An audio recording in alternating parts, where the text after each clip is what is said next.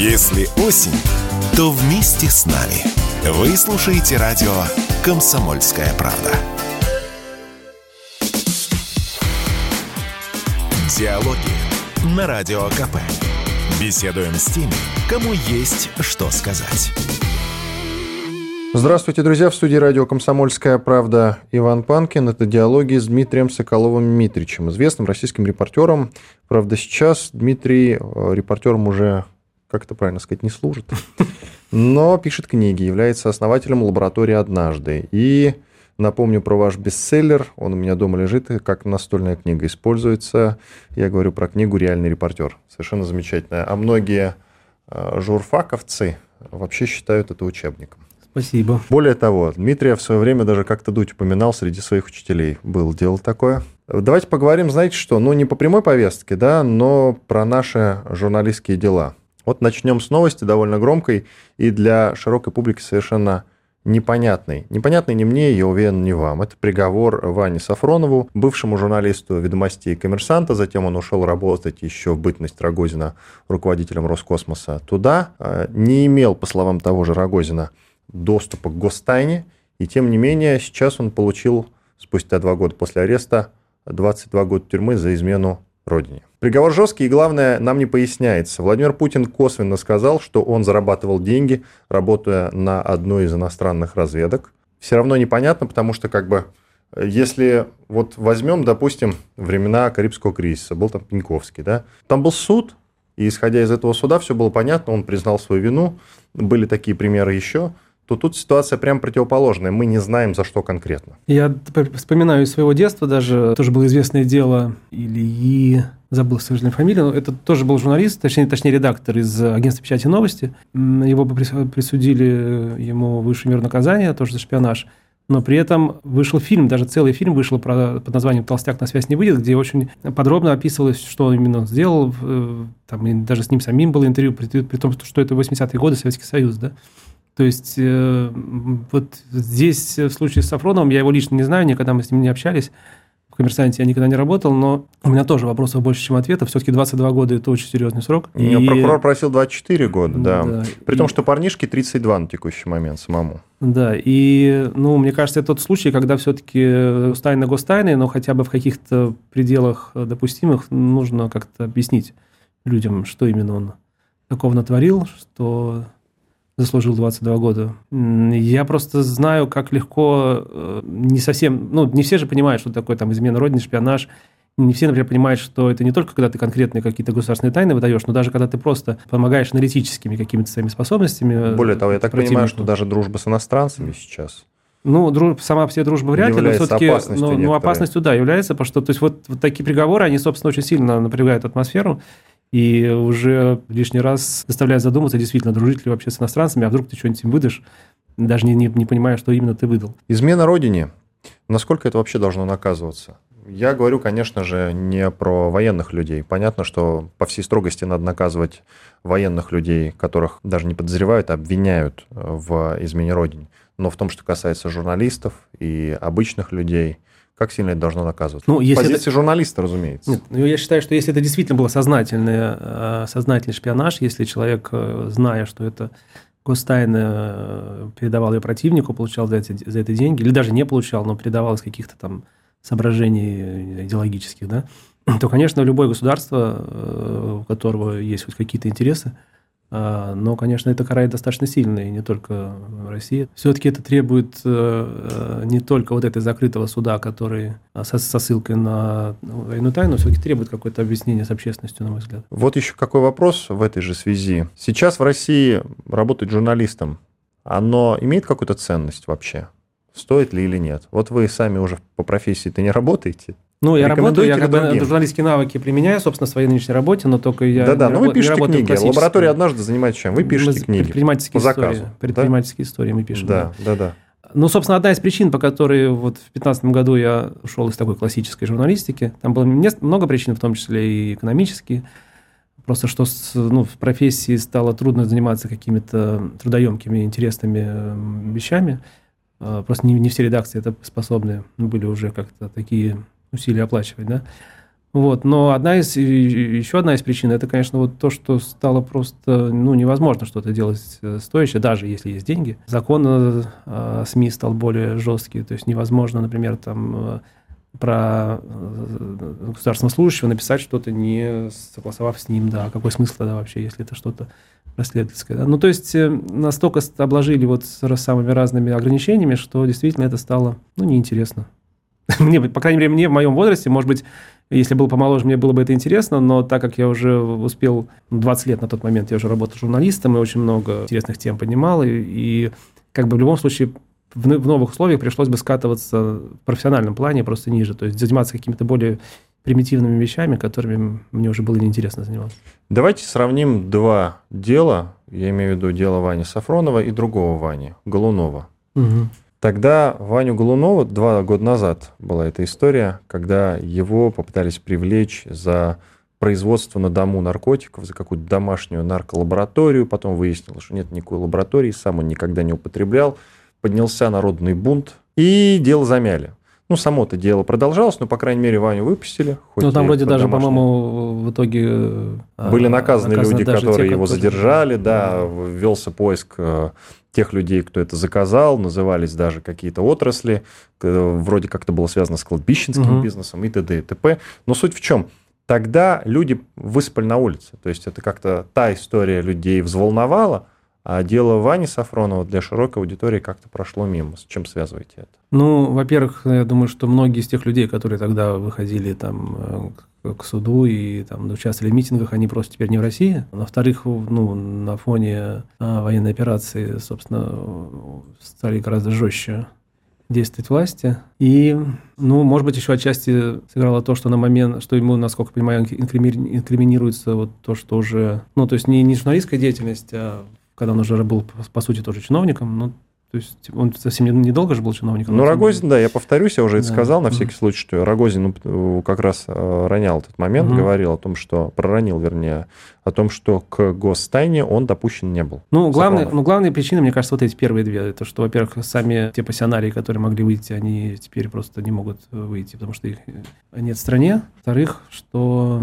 просто цена такого поступка, цена такого протеста, она сейчас гораздо выше, чем два года назад. То есть можно а, тоже, то есть, ну, просто бояться уже. То есть можно тоже загреметь по какой-нибудь неожиданной статье. Что касается новой газеты, руководителем которой является Нобелевский лауреат Дмитрий Муратов, новая газета, которая на данный момент прекратила свое существование. Вот сайт ее действует, но новые материалы им выпускать нельзя. В бумажном виде она, соответственно, на прилавках тоже больше не появляется. Нашли к чему придраться, придирались, в общем-то, долго за эти полгода э, с момента начала специальной военной операции. Правильно ли это? Ну, дело не только в «Новой газете», «Эхо Москвы» тоже. Вот вы знаете, когда мы говорим про «Эхо Москвы» заблокированную, мне понятна причина. За, в общем-то, интервью с Дмитрием Гордоном, который кричал о том, что заберите отсюда угу. из Киева тысячи трупов российских солдат, что является ложью.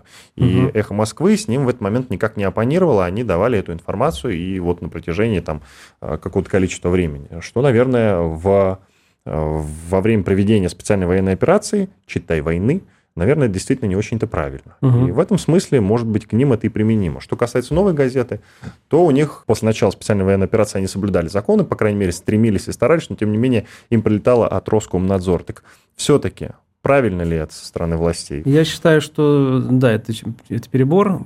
Хотя, честно говоря, я последние, наверное, лет уже 10 новую газету практически не читал. Да, после Беслана, насколько я понимаю. Ну, мне просто, ну, мне кажется, что там в ней все-таки больше было политики, чем журналистики уже в последние годы. А, ну, то есть вы, э, в принципе, с политикой, с политикой редакции были не согласны? Ну, я не то, что не, я, мне, не, я не, не член этой коллегии, чтобы с чем-то там быть согласным, не согласным. Мне просто неинтересно читать газету, в которой все очень предсказуемо. То есть я прекрасно знаю, кто что напишет. Да? То есть там ни, нет, ни, ни, ни у кого не было попытки действительно разобраться, там, наступив на собственные какие-то там предубеждения и так далее. Но, тем не менее, я считаю, что такие СМИ тоже должны быть. То есть, ну, нельзя совсем уж все зачистить, и тогда будет просто, ну, просто скучно, да, опять же, скучно жить. Но, Если... с другой стороны, есть же некий мировой опыт, когда начинается действительно, ну, нам запрещено использовать слово из пяти букв, да, угу. мы это называем специальной военной операцией. Когда начинается какая-то страна развязывает против другой специальную военную операцию, то есть идут боевые действия, принципе, это мировая практика, что приглушают э, оппозиционные СМИ. В общем-то, логика-то в этом есть. Ну да, там сейчас, если смотреть на Украине, там еще больше сейчас приглушили. Но этим можно же увлечься там и вообще начать уже все приглушать. И в какой-то момент э, это так или иначе просто объединяет среду жизненную, да, и в том числе и на экономике это рано или поздно скажется. И, и если все-таки газета не нарушает прям так, как вот «Эхо Москвы», да, э, законы так вот каким-то грубым образом, если просто это какие-то мнения. Не вводят смуту да, и так то, далее. то, в принципе, мне кажется, это можно было перетерпеть. Ну, по крайней мере, дожидаться каких-то более явных причин для того, чтобы закрыть. Ну и кроме того, мне кажется, новая газета была, в общем, с политической точки зрения довольно безобидным явлением послед, последние годы, по крайней мере. Несмотря на всю вот эту э, радикальность, тем не менее, ну что, что она могла такого сделать, чтобы прям представлять себе угрозу?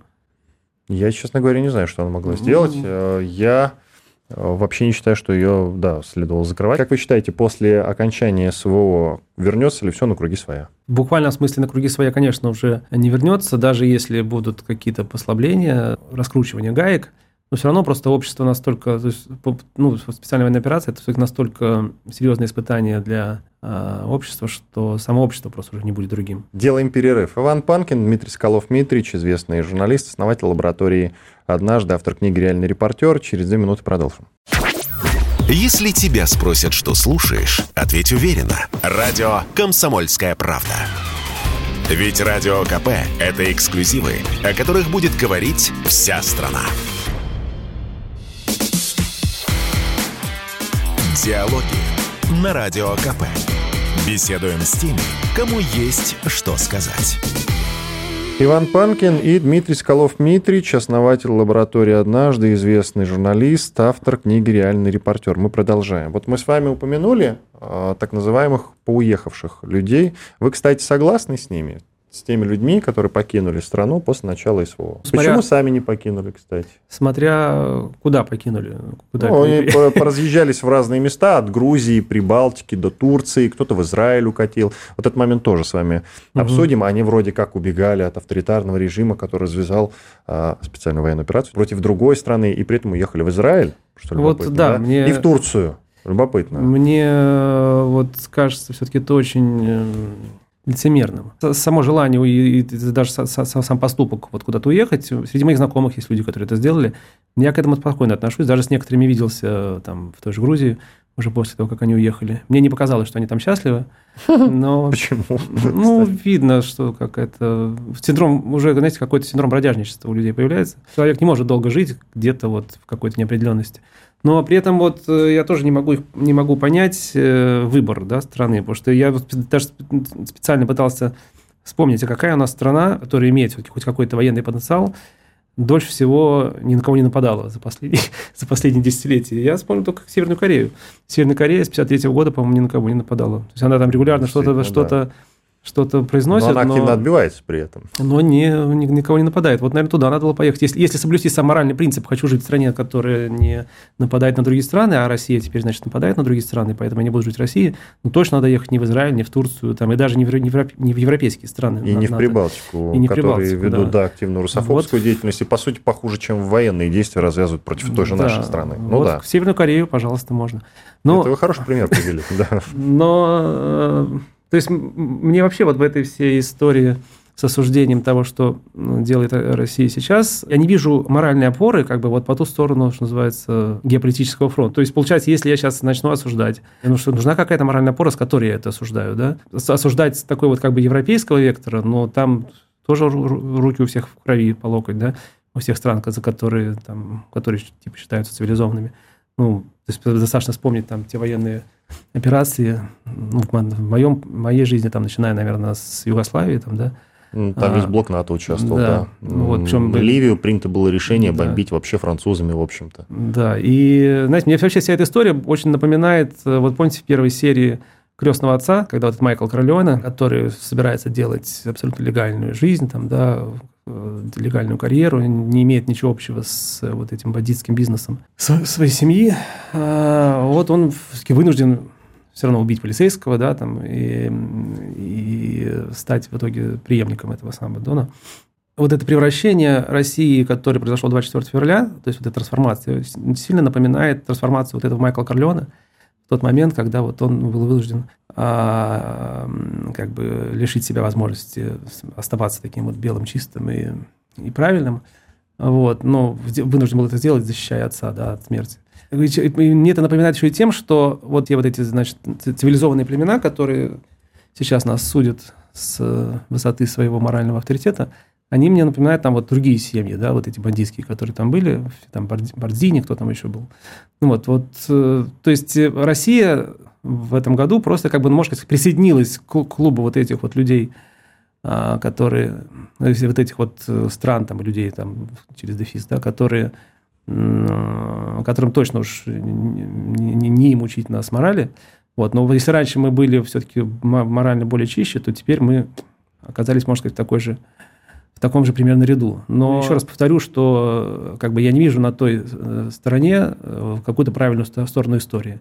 Поэтому при прочих равных, да, вот при том, что Россия теперь такая же страна, которая тоже там нападает на другие страны, как и эти все цивилизованные страны, я, наверное, все-таки выберу свою, чем, чем их, потому что, ну, с какой стати, да? То есть, почему я должен плевать в спину своим солдатам, солдатам, которые там, так или иначе все-таки защищают какие-то наши интересы, ну, по, по крайней мере, с точки зрения государства, если как бы им же в спину плюют э, другие государства, которые гораздо более кровавые, гораздо чаще нападают на другие страны и прочее, прочее, да?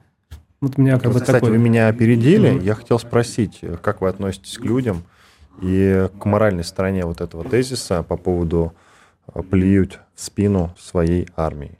Ведь таких людей сейчас немало, и среди них есть публичные люди, которые прямо говорили, что желаю поражения российской армии. Это граждане России говорили. Многие из них это публичные люди. Они работали в самых разных сферах, а, в том числе в госструктурах. Такие примеры есть. В основном, угу. конечно, это театральный люд всякий, но тем не менее. Не, в госструктурах тоже, да. Да, вот э, как вы можете описать, с чем это связано? Вот где, Я сам, честно говоря... Вот как просто понять этот момент, да, как можно жить в стране и желать поражения, ну, собственно, своим соотечественникам, своей армии, то бишь своей стране. Ну, я просто не могу понять. Может, Более того, я вот, э, уж казалось бы, меня ничем не удивить, но э, я тут несколько дней назад увидел видеозапись, как, э, значит, украинский военнослужащий на русском языке говорит о том, что вот как что он спит и видит, когда они возьмут волноваху, чтобы что говорит, будет вешать своих собственных соседей на, на дубах, значит, как минимум человек 20 он повесит.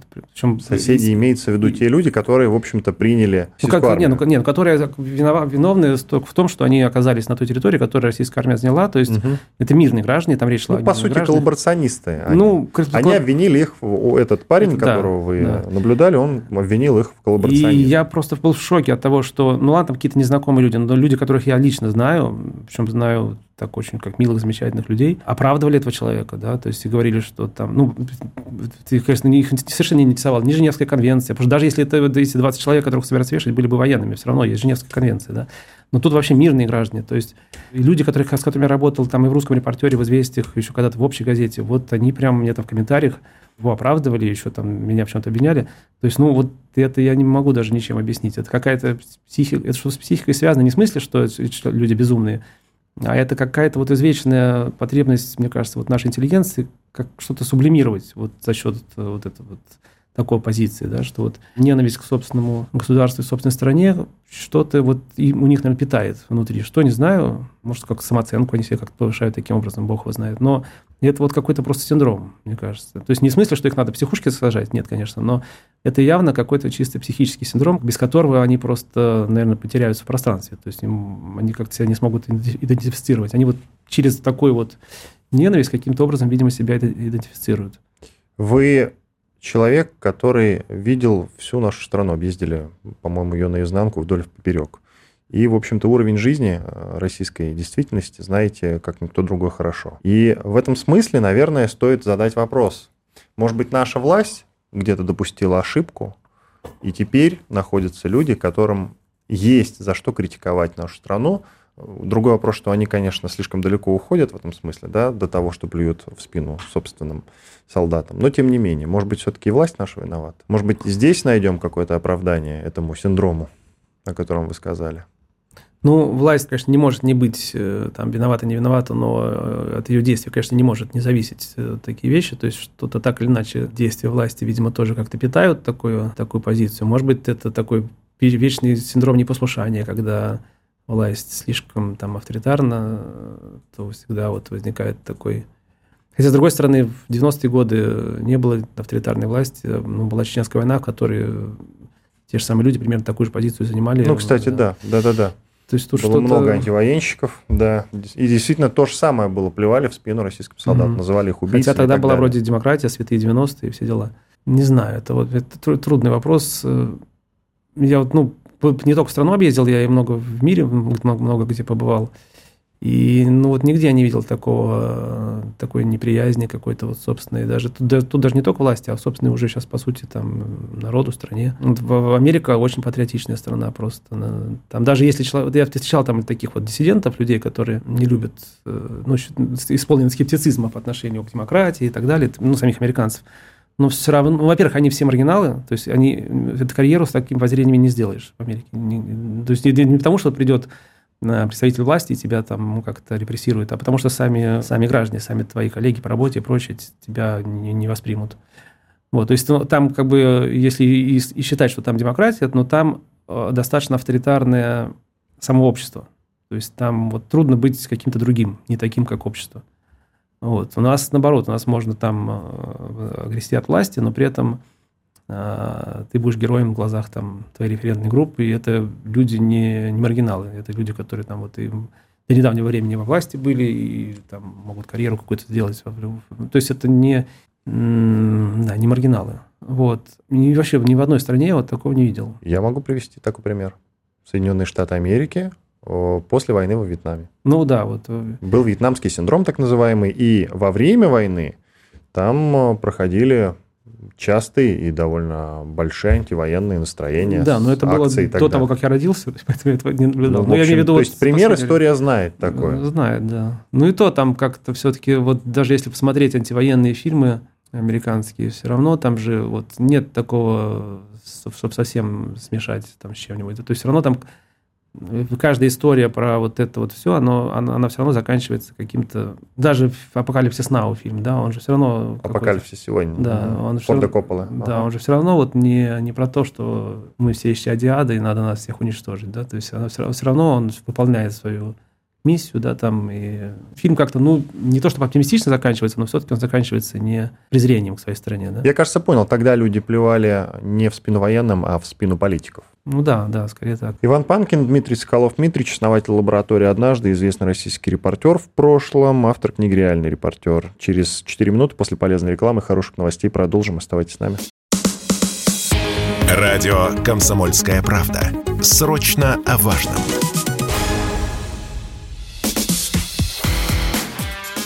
Диалоги на Радио КП. Беседуем с теми, кому есть что сказать. Продолжаем. Иван Панкин и Дмитрий Соколов. Дмитрич, основатель лаборатории «Однажды», известный репортер, автор книги «Реальный репортер». Мы продолжаем говорить. В общем, наш разговор, он посвящен глобальной журналистике, но и журналистике в России. А, мы вот как раз э, с позиции журналистов оцениваем текущие события в мире. Вспомним 24 февраля, день X, Дмитрий. Как вы отнеслись к началу СВО? Ну, шок, конечно, это был. Я, честно говоря, до последнего не верил, что это может случиться. То есть, когда вот эм, э, Джо Байден говорил, что Россия начнет войну, я так был скорее из тех, кто там вот э, принимал это с изрядной долей юмора, да. Вот, но э, я, я был в этот, в день, кстати, в Турции, ну, просто там на отдыхе в Каппадокии. И я помню, что мы пошли завтракать, и там э, турецкий официант, ну, там вообще турки, они, в принципе, симпатизируют сейчас России, но, тем не менее, он там, когда нас, он сказал, very big problem, very big problem. Вот. Ну, то есть, не, не в смысле, что это не, не то, что нас там куда-то выгонял, нет, он просто говорил, что у вас в стране там, типа, что-то случилось. Я тогда пошел смотреть интернет, что там именно случилось. Конечно, могу чего-то не знать, да, то есть, может быть, как, ну, официальная позиция наша, что была какая-то очень серьезная опасность, которую мы предотвратили, я допускаю, что это может быть так. В любом случае, та последовательность событий, которая к этому привела, ну, наверное, где-то на каких-то более ранних ходах можно было совершить что-то такое, чтобы не привело к этому. Потому что то, то, что это в принципе случилось, это уже независимо от исхода специальной военной операции, все равно это, конечно, очень серьезное геополитическое поражение России, даже если она победит в этой.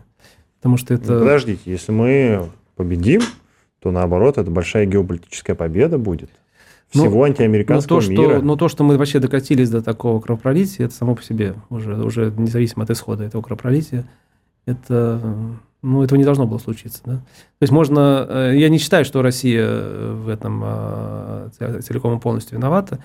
Я считаю, что можно, конечно, там все дальше-дальше в прошлое уходить в поисках э, той точки, откуда все началось, но такой вот жирной точкой, с которой началось уже вот серьезное обострение, и это, был, конечно, Майдан. Не то, что Европа вот вложилась в этот Майдан, мне кажется, было большой авантюрой с ее стороны, которая вот и привела к тому, что, к чему привела. Я еще кстати, когда писал книгу про Яндекс, еще Аркадий Волош, вот я брал, брал у него интервью, он в 2013 году, э, как бы там вот в этом интервью сказал, что вот у меня ощущение, что время какое-то предвоенное. Хм. И из, из, из книжки есть вот в этой Яндекс книга. И я сам, когда был на Майдане, вот, ну, я чувствовал, что рано, не вопрос только когда приведет это точно к войне. Это было не просто интуиция, это был, в общем, вывод. Потому, ну, потому что ни, ничем хорошим не может кончиться, то начинается с, вот с того, что какую-то существенную часть страны, не знаю, там русскоязычных, там треть, половина, неважно, ну это точно миллионы, да, назначают неправильными людьми. Вот их, по, по сути, вам на Майдане произошел такой вот перезагрузка э, дискурса, да, то есть э, сменилось, сменились хозяева дискурса, и вот в рамках новых, нового дискурса назначили, в общем, миллионы, если не десятки миллионов людей назначили, по сути, вот неправильными. И дальше уже вопрос, в любом случае, это можно было урегулировать только насилием. Вопрос только успешным насилием или неуспешным. Да? Вот, э, то есть, наверное, была ставка сделана на то, чтобы просто всех задавить, но ставка не сработала. То есть, вот некоторые регионы пошли военным путем, при этом а, можно сколько угодно обвинять Россию, что она в этом мешалась, но еще Макиавелли там в своем трактате «Государь» предостерегал да, любого политического деятеля от э, раскола внутри страны, потому что, вот как это цитата, да, что когда в стране случается гражданская война, обязательно в нее вмешиваются чужестранцы. Это как бы закон политический. Ну, как еще в Библии сказано, что царство, которое все разделится в себе, оно не устоит. Вот, собственно, вот, этот, э, вот это вот разделение э, в царстве да, под названием Украина, оно случилось вот именно на Майдане. И дальнейшее это все уже последствия, которые, может быть, могли бы быть какими-то немножко другими, но не кардинально другими. Как человек, который разбирается с новостями, и видит глубину любой новости, спрашиваю вас, а не кажется ли вам, что Украина планомерно напрашивалась, то, что произошло 24 февраля. Я просто как минимум один пример приведу. Он был в сентябре 2021 года. Тогда в интервью некто по фамилии Данилин, руководитель там э, армии или что-то такое, надо, кстати, посмотреть, сказал, что мечтаю въехать э, в Москву на танке и проехаться по Арбату на американских танках. Угу. Ну, то есть вот как можно иначе э, реагировать на, на подобное, подобного рода заявление? Это все-таки высокопоставленный военный сделал такое заявление. Ну, как можно? Вот какая страна останется в стране? Ну, вот это все... То есть, может быть, реальная опасность была, а не то, что нам там говорят, а на самом деле наши власти хотели развязать эту войну, ну, непонятно как, зачем. Как я уже сказал, что я вполне допускаю, что какая-то опасность реально э, была, которую как бы, ну, не, не из тех, что лежит на поверхности, да, то есть мы все-таки не все знаем, что происходит в тех или иных государствах, для этого и существуют спецслужбы, да, чтобы знать нечто больше. Ну, как бы это опасность просто одна из э, деталей того пейзажа, который складывался вот эти все 8 лет, да. По сути,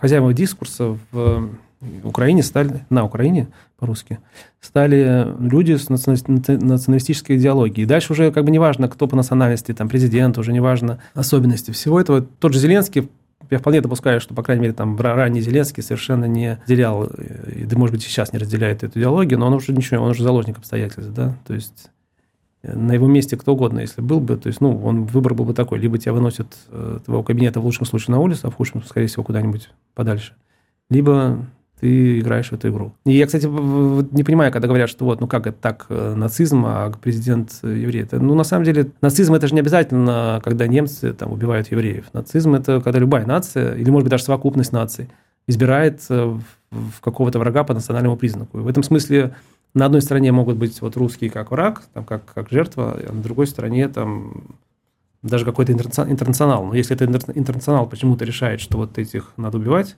Это тоже нацизм, на мой взгляд. Россия действительно вот на протяжении вот этого времени, трех десятков лет, получается, не давала Украине развиваться самостоятельно. Наблюдали ли вы такое или нет? Ну вот отбирали у них часть суверенитета, считай, как они нам заявляли неоднократно. Ну, э, Продвигали насколько... всяких пророссийских кандидатов и так далее. Янукович назывался пророссийским кандидатом, хотя я даже не помню, у него большая часть интервью, она э, на украинском языке, кстати. Вот если кто-то обратит на это внимание, полезет в YouTube и посмотрит. Реально Янукович чаще говорил на украинском языке, чем на русском. А, ну, с таким же успехом можно сказать, что всю постсталинскую эпоху в Советском Союзе навяз... Э, ограничили суверенитет э, там, украинцы русских, да, там, на основании того, что несколько генсеков подряд были украинцами. Да. Но это же бред. Я напомню, что в 90-х годах, например, мы фактически субсидировали экономику Украины тем, что очень, очень дешево продавали нефть, там по 50 долларов, кажется, за баррель. Так это до последнего времени было. Ну, нет, там при, при, уже в начале нулевых там начались вот эти нефтяные а, терки. Все равно на протяжении долгого ну, 90-е там просто продавали там по той же цене, с большим которой... скидосом продавали да. нефть. Попытки ограничить суверенитет чем? Тем, что я не совсем понимаю, вот как мы могли... А, ну, про, проталкивали про российских кандидатов, например, якобы. Вот это основная, кстати, предъява со стороны Украины. А, помните, а, говорилось о том, что Путин якобы поздравил Януковича, когда его еще не выбрали в начале нулевых. Вот. А потом там произошла перетрубация, Ющенко отравили, и все-таки потом а, были перевыборы, которые были не прописаны даже в Конституции, тем не менее они состоялись. Якобы в этом была замешана американская сторона, но в итоге выбрали Ющенко, который, в общем свой срок провалил потом переизбрали Януковича, по этому поводу тоже было, была большая буча, ну и так далее и тому подобное. Ну, все... Российские силы плотно завязли э, на Украине, все там купили и так далее, и мешали развиваться э, Украине, и помешали в итоге и развернуться в сторону Евросоюза. Вот. Ну уж вот что точно в бизнесе, то все-таки э, олигархат на Украине все-таки почти весь украинский, да, то есть там такого, чтобы российские предприниматели захватили экономику Украины, как явление такого никогда не было. То есть, ну, понятно, что какие-то, какой-то бизнес э, на Украине принадлежит, э, был принадлежал русским, и наоборот, там какой-то бизнес в России принадлежал, принадлежал украинцам достаточно много. Кстати, там тоже Порошенко в Липецке фабрику построил, э, эту самую кондитерскую. Кстати, неплохая Зеленский фабрика. зарабатывал Я там был неплохая фабрика. деньги. Да, то есть это нормальная экономическая деятельность двух соседних стран с, с очень похожей культурой, которые там, взаимопроникающая такая вот экономическая диффузия.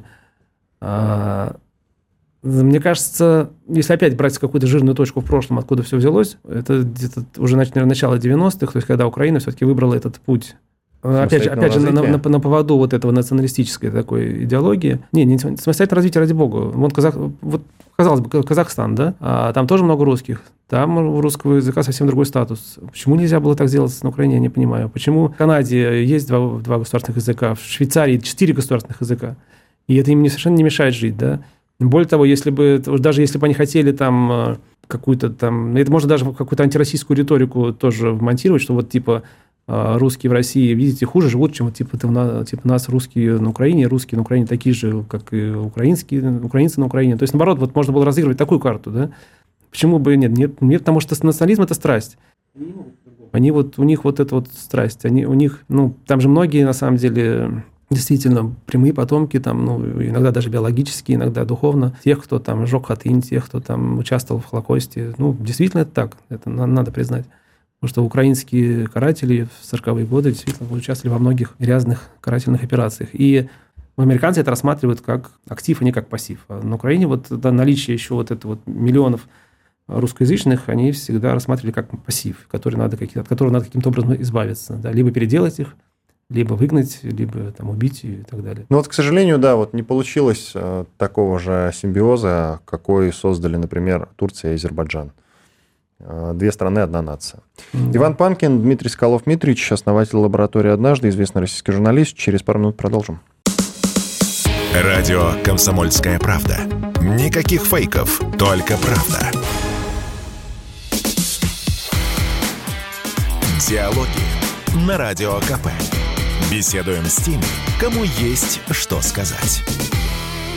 Продолжаем финальная четвертая часть нашего разговора. Иван Панкин. Это диалоги с Дмитрием Соколовым-Митричем, основателем лаборатории «Однажды», известным российским журналистом, правда, в прошлом. А ныне... Вот как вас представить, кстати, как писатель? Но автор ну, книг скорее... лаборатория однажды занимается вот созда... да, созданием книг. Скорее уже, наверное, как предприниматель. Предприниматель. Ну, ну ладно. Да, то есть все с того, что я вот написал книгу про Яндекс в 2014 году, и мне и это было так интересно, так здорово, что мне захотелось... Мне стало интересно вообще предпринимательство и как э, сфера изучения, такого моего журналистского изучения, и, собственно, как практика собственная. Как только начинаешь заниматься предпринимательством, совершенно по-другому начинаешь смотреть на мир, и у тебя почему-то меньше претензий к этому миру. Вот один даже наш там клиент так и сказал, что я, я его спросил, что такое свобода, он сказал, свобода – это когда у тебя никому нет претензий. Предпринимательский тип личности, он к этому располагает в особой степени. Вот в 2015 году, в этом начале нашего разговора уже обозначили, вы поэтому и решили прекратить свою журналистскую деятельность, потому что стало неинтересно. Много всевозможных препятствий у российского журналиста на его пути к хорошей заметке, хорошему материалу называется. А как э, у предпринимателя, какие у вас претензии к российской власти сейчас, на данный момент? У меня никаких, вот правда. Ну, то есть я считаю, что сейчас, э, вот в 90-е я не смог бы вести бизнес, э, и не только потому, что там был криминал и прочее, там просто даже зарегистрировать фирму, это была целая там, эпопея, да. Сейчас все это делается очень легко и просто, там договора подписываются в электронном документообороте, и если ты добросовестно делаешь бизнес, то, в общем, ну, может быть, я мог бы там, мы могли бы больше зарабатывать, э, если бы там были лучшие условия, экономические условия в стране, но в любом случае я сейчас нахожусь в таком положении, когда 90% того, что со мной происходит, зависит от меня. Да, и может быть там, да может даже не 90, а 99%. И только там 1% от Путина, от Джо Байдена и от всех остальных. То, как, как у предпринимателя у меня вот как раз я, у меня даже мысли не приходит какие-то кому-то предъявить претензии, потому что и как только предприниматель начинает вот заниматься этим, он, это уже вопрос времени, когда он разорится. Потому что как, как бы это просто ты меняешь вот такой проактивный тип личности на такой тип личности жертвы. Да? Но я не соглашусь, что я совсем, вот бывший журналист, что я ушел из журналистики. То, так вы сейчас... сами так сказали. Ну, я ушел, из, нет, я ушел из традиционной журналистики, из такой классической, где вот из редакционной журналистики. Да? Но то, чем мы сейчас занимаемся, это, по сути, мы так иногда даже это в шутку называем зависимая журналистика. Вот, потому что, как бы, ну да, у нас есть клиенты, у нас есть заказчики, а, но, во-первых, не только они нас выбирают, но мы, и мы их выбираем. То есть, если мы видим какого-то неприятного и неинтересного человека или неинтересную компанию, или компанию, которая там а, рейдерскими захватами была построена и прочее, мы просто отказываемся и не работаем с ней.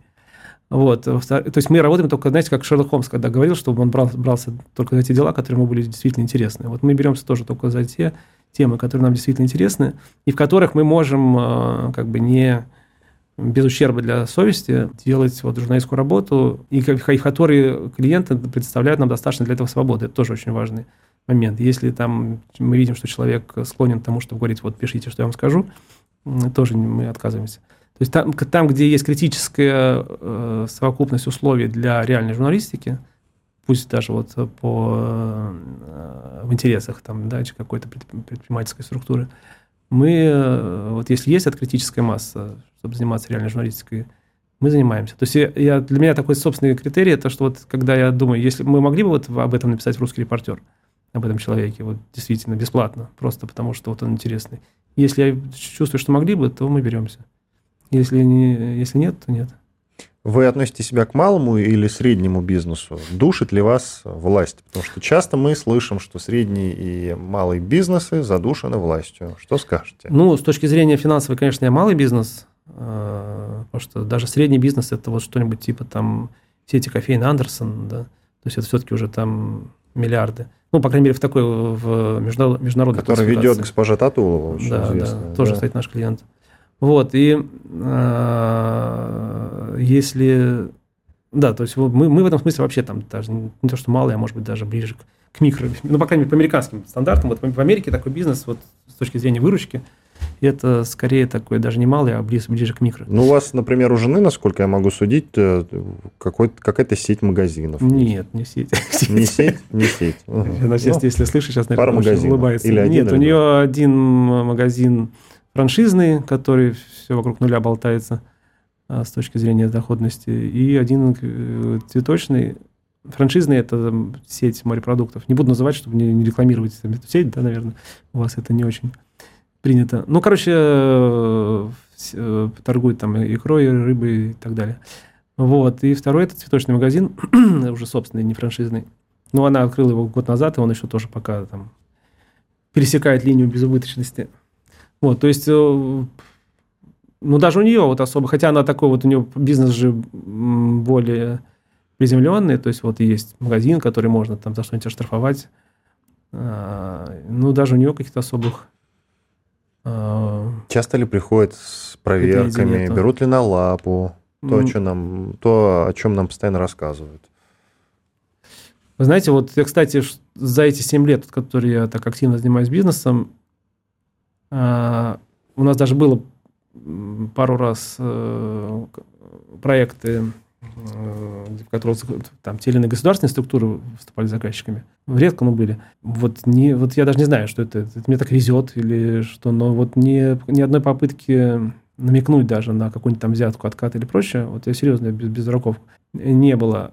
Были, как ни странно, были несколько раз такие попытки, но не со стороны государственных, а со стороны корпоративного ну, бизнеса. То есть какой-нибудь менеджер в коммерческой структуре, в частной структуре, вот пытался, значит, каким-то образом но это и то, это было вот буквально тоже пару раз.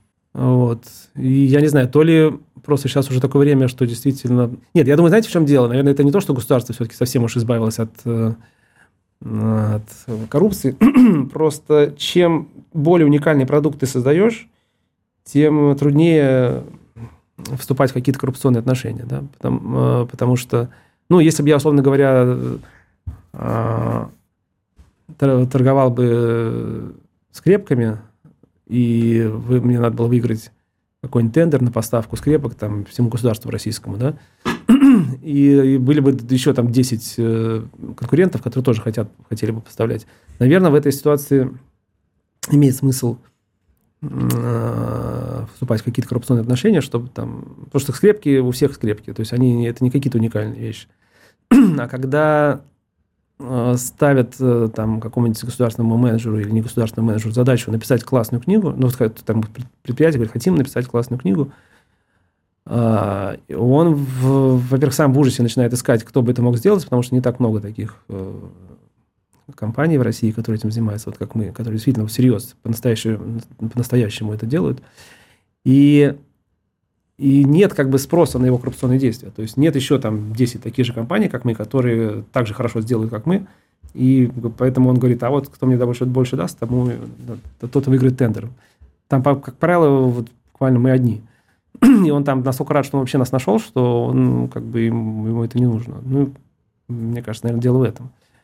Потому что я знаю, там, в принципе, у меня есть знакомые, и клиенты рассказывали, которые занимаются такими вот более простыми вещами, что у них такие случаи бывали и бывают. Вот. Но э, даже они говорят, что вот по сравнению с той коррупцией, которая была в 90-х и там, наверное, до середины нулевых, то, что сейчас, это уже так почти ее отсутствие. Вы, среди прочего, сказали, что и мир объездили. Угу. Вот та отмена российской культуры, которая сейчас происходит, отмена всего русского, culture cancel это называется угу. в мире. Как вы считаете, а может быть они нас действительно всегда ненавидели, просто тихо? И может быть правильно, что мы отворачиваемся от западного мира? Вообще является ли Россия частью западного мира? Россия это Европа или нет? Вот даже сейчас уже во время этой вот э, военной операции я был даже в Турции, был в Болгарии, ну, Турция там, понятно, они прям... А вот в Болгарии самое Болгарии, настроение. В Болгарии э, я не встретил ни одного человека, который бы меня... Только одного. Это почему-то прикнуло. Там однажды мы зашли в э, кафе, а там его хозяином оказался бывший священник болгарский, который за что-то разжалованный который после этого открыл вот бар. И вот он что-то вот... Ну, потом мы просто навели справки, там все местные говорят, что это вот у него репутация просто сумасшедшего. И, не знаю, там уже, до него уже в полицию подавали, там он уже... В общем, вот он прям что-то нас выгнал из кафе. Прям это, выгнал? Да, но это был один случай за месяц, хотя мы, в общем, достаточно активно там общались с людьми. Все, с кем... Ну, просто у меня там как бы... Я там регулярно бываю, там уже лет года четыре, там есть какие-то знакомые, друзья. Ну, как друзья, просто знакомые. И вот никаких упреков, никаких намеков, что вот чего там творите и так далее. Нет, и больше все говорят, что вот, ну, это не сговариваясь, все вот с кем общаюсь, с болгарами говорят, что процентов 80 а, болгар пророссийски настроенные. Ну, как один болгарин мне сказал, говорит, раньше нам Советский Союз говорил, что, нам, что мы должны делать, сейчас вот нам Европейский Союз говорит, что делать. Я говорю, ну и что, вы, что с этим делать? Он говорит, ну, Советский Союз развалился, наверное, дождемся, когда Европейский развалится. Хм. То есть у болгаров такая гедонистическая такая у них позиция, что просто надо просто подождать. Спасибо. Иван Панкин, это были диалоги с Дмитрием Соколовым-Митричем, основателем э, лаборатории «Однажды», автором книги «Реальный репортер», журналистом в прошлом, ну а ныне предпринимателем. Дмитрий, спасибо вам большое. Спасибо вам. До свидания. Диалоги на Радио КП. Беседуем с теми, кому есть что сказать.